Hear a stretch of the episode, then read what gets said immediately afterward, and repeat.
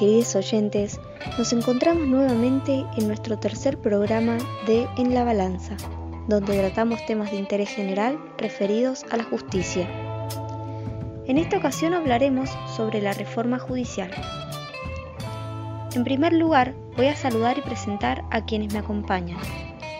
Desde el control de operaciones, nuestra estimada Luciana Laudadío. Nuestro productor del primer bloque será Pablo Berger y nuestra productora del segundo bloque Martina Roldán. Y tenemos el placer de contar con Martina Triviño y Lautaro López como locutores. Por último, me presento, mi nombre es Desire Velázquez, mejor conocida como Cire, y estaré conduciendo el programa el día de hoy. Vamos a dar comienzo al primer bloque con el formato artístico. Les dejo con este radioteatro, escuchen atentamente y espero que lo disfruten. Cristina se encuentra en un café de Puerto Madero esperando a Martín. Él llega y se sienta en la misma mesa. Hola, buenos días. ¿Cómo está? Bien, todo tranquilo. Me alegro. Y bueno, ¿de qué quiere hablar? Cuénteme, ¿qué quieren hacer? A ver. No es contarle lo que queremos hacer, es contarle cómo es. No, no, perdón, perdón. No, no, deje hablar. Le pregunto, ¿sabe por qué? Porque como hubo muchas vueltas, pidieron sesión especial. Después dijeron que no la querían. Por eso le pregunto que me explique qué quieren hacer. Es por eso, no es peyorativo. Obedece a lo que pasó en el día de la fecha. Lo entiendo perfecto. Lo que pasa es que la convocatoria, en nuestro entender, estaba mal hecha, tenía un error o tenía una trampa. Por eso pedimos que se anulara y ya pediremos otra en el momento oportuno. Hay otras cuestiones donde el reglamento no se está cumpliendo, que es el tiempo de la palabra en general. Pero en esto del tiempo se asignará internamente. Lo que no vamos a accedernos es en la parte proporcional que tenemos. Es exactamente lo que he estado diciendo. Hay algunos problemas cuando uno está pensando en lo que va a decir y no escuchando al que está hablando. Yo le voy a decir, mire, Ustedes distribuyen sus tiempos como mejor les parezca. Lo único que le pido es que informen por secretaría y hablan todo el tiempo que quieran dentro de lo que se pueda. Perfecto, perfecto. Gracias, de todas maneras. No tiene que darme las gracias. Es lo que corresponde. ¿Le parece si pedimos? Me parece bien. Me gustaría tocar otros temas. Hay tiempo, no se preocupe. Muy bien. Esto es un delivery. Usted lo pide, usted lo tiene. Mozo, por favor. Qué bien esas actuaciones Pablo y Marti de haciendo de Lusto y Cristina y muy bien también Lautaro con esa introducción al espacio. Vamos a continuar con el programa. Tenemos una entrevista con Claudia Najul, miembro de la Honorable Cámara de Diputados de Argentina desde el 2017 por el Partido de la Unión Cívica Radical. Muchas gracias, diputada, por estar hoy en el programa. Voy a comenzar la entrevista preguntándole, en primer lugar, si considera que la reforma judicial fortalece la justicia federal tal como afirmó el presidente.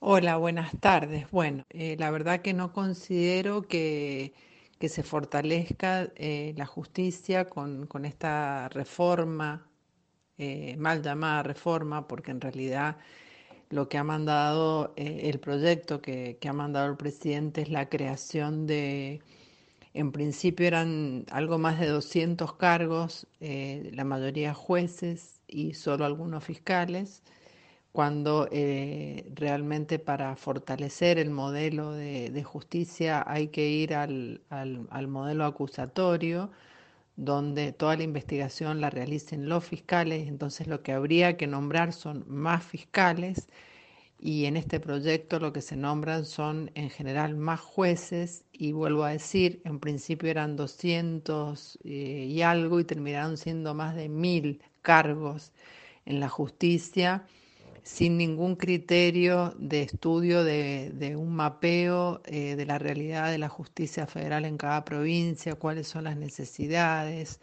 eh, y en virtud de eso este, debería ser el proyecto. Eh, por lo tanto, no fortalece para nada la justicia, solo crea cargos este, muy costosos en un momento muy difícil para la Argentina. ¿Cree usted que esta reforma garantiza la independencia de los jueces? Eh, la, independencia, esta reforma como solo crea cargos y no, este, no reforma nada en lo que tenga que ver con cómo se seleccionan los jueces y, cómo se llega a la justicia, este, no hay ningún avance sobre, ese, sobre la independencia. ¿Qué opina usted sobre la propuesta del senador Oscar Parrishi? Recordemos a la audiencia que el senador del Frente para Todos había impulsado que los magistrados debían denunciar ante el Consejo de la Magistratura de la Nación las presiones sufridas por los poderes mediáticos. Sin embargo, esta iniciativa se rechazó. Sobre qué opino sobre las propuestas de Parrilli, eh, este, esta, bueno, la iniciativa de las presiones eh, mediáticas que había puesto, finalmente eh, fue tal el escándalo, porque con esto se quería limitar la libertad de prensa, que es un derecho constitucional y es un derecho humano que tenemos todos. Eh, por lo tanto, el la media sanción del proyecto salió sin ese agregado de Parrilli. Diputada, ¿cree que es necesario el proyecto de la reforma judicial en este momento tan particular? Eh, creo que eh, justamente eh, la situación que vive la Argentina y el mundo es una situación inédita, una situación difícil, este, con muchas incertidumbres, donde hay muchísima gente que está sufriendo, no solamente desde lo sanitario, sino también eh, la, cuarentena tan larga que se ha impuesto en la Argentina, que ha traído tanto perjuicio en lo económico. Por lo tanto, hay muchas familias que están sufriendo penurias económicas, que han quedado sin trabajo, los niños, niñas y adolescentes que no están yendo a la escuela, eh, bueno, la, inflación que no para, la pobreza que no para de aumentar, esos son los problemas de la gente de hoy y tendría que el Congreso estar abocado a eso y no a un proyecto de reforma, entre comillas, que lo único que busca es este, alivianar o cerrar eh, el pasado de una sola persona que es de la vicepresidenta.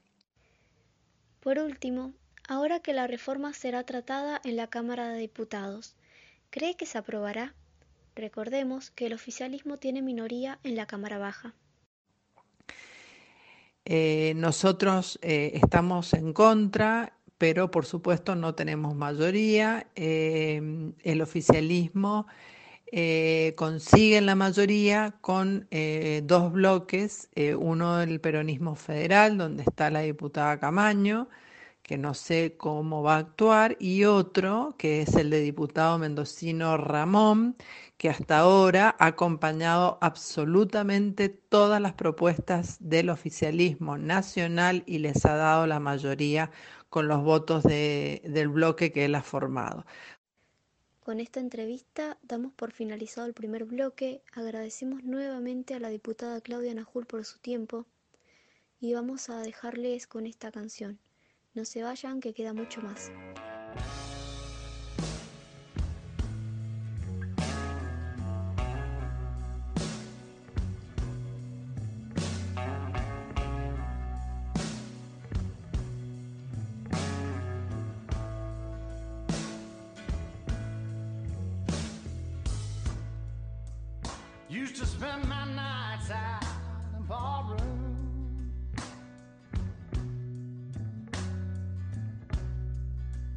Liquor was the only love I'd known.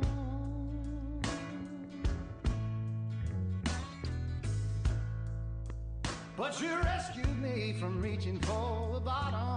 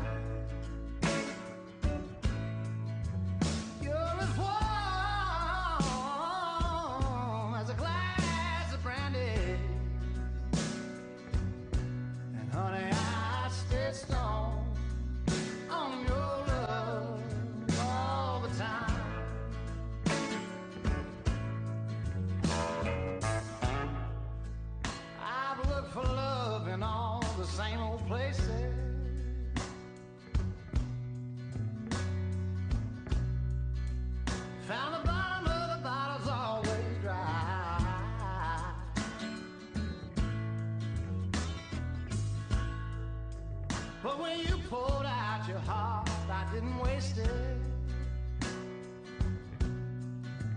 Cause there's nothing like your love to get me high.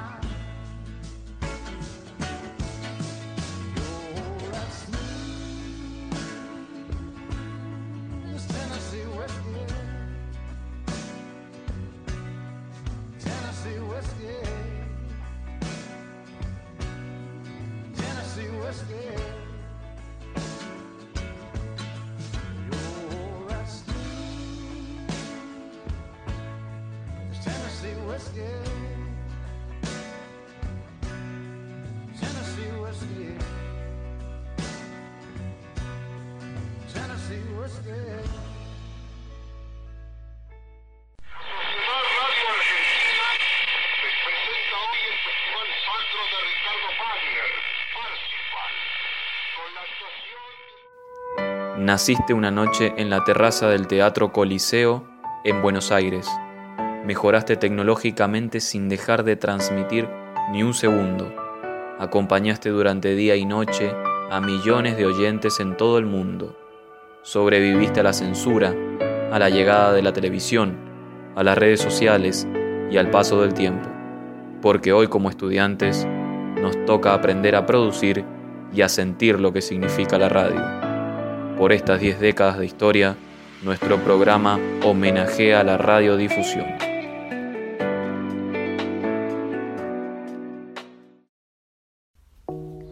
Si salís a hacer las compras, Lávate las manos. Si vas al banco a retirar plata, Lávate las manos. con nuestras manos tocamos todo. Por eso, Lávate las manos. lavarse las manos con abundante agua y jabón es la mejor defensa para prevenir el coronavirus. Seamos responsables para evitar el contagio.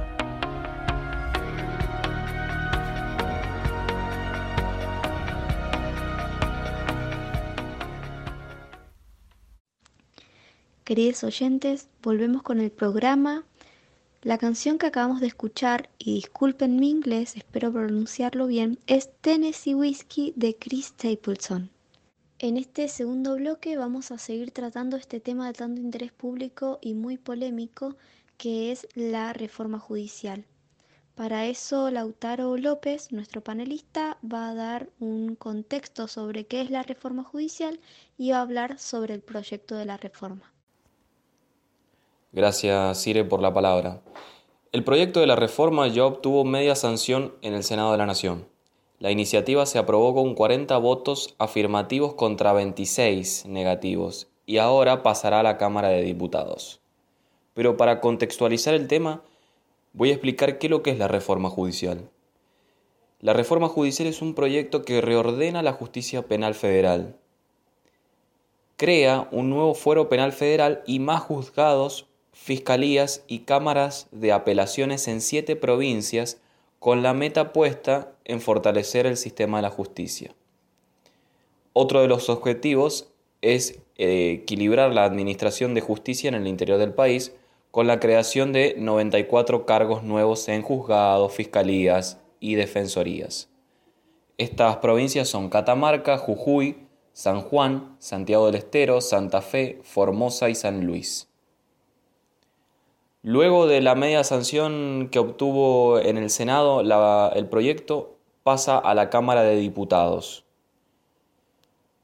Pero en el contexto general, este proyecto, esta reforma, tiene dos visiones la del oficialismo, la del Frente de Todos, que asegura que esta reforma busca garantizar la independencia de los jueces, ya que durante el gobierno de Macri acusaron de haber montado una persecución judicial contra la expresidenta y hoy vicepresidenta Cristina Fernández de Kirchner y miembros de sus gobiernos.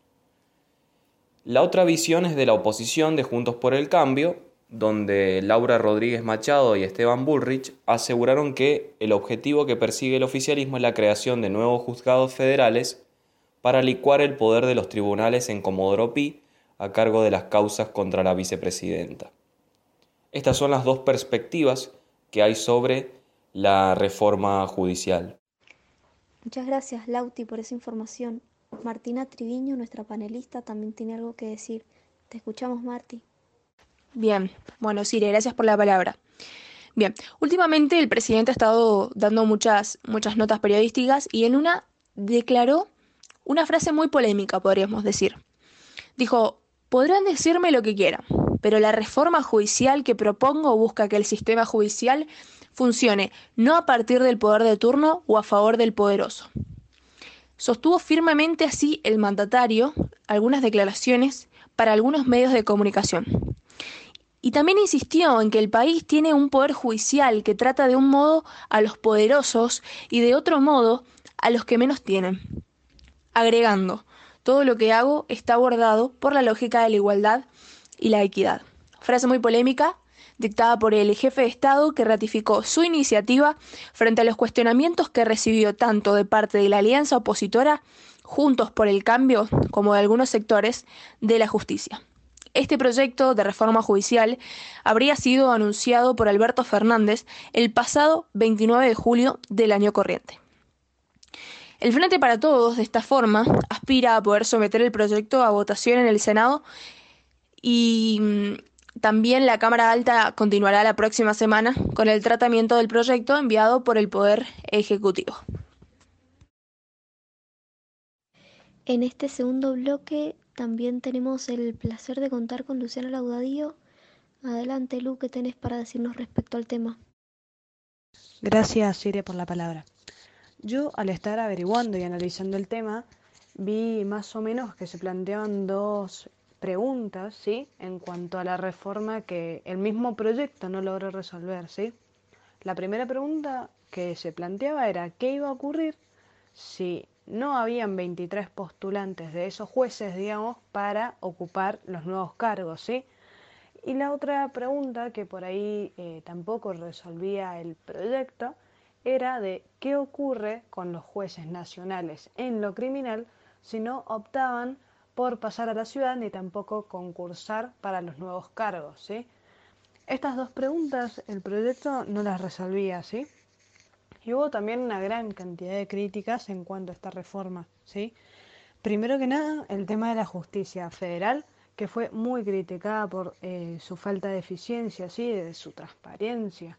No se entendía de qué modo se podía mejorar su servicio sumando a estos 12 jueces federales, los 10 eh, provenientes del penal económico, ¿sí?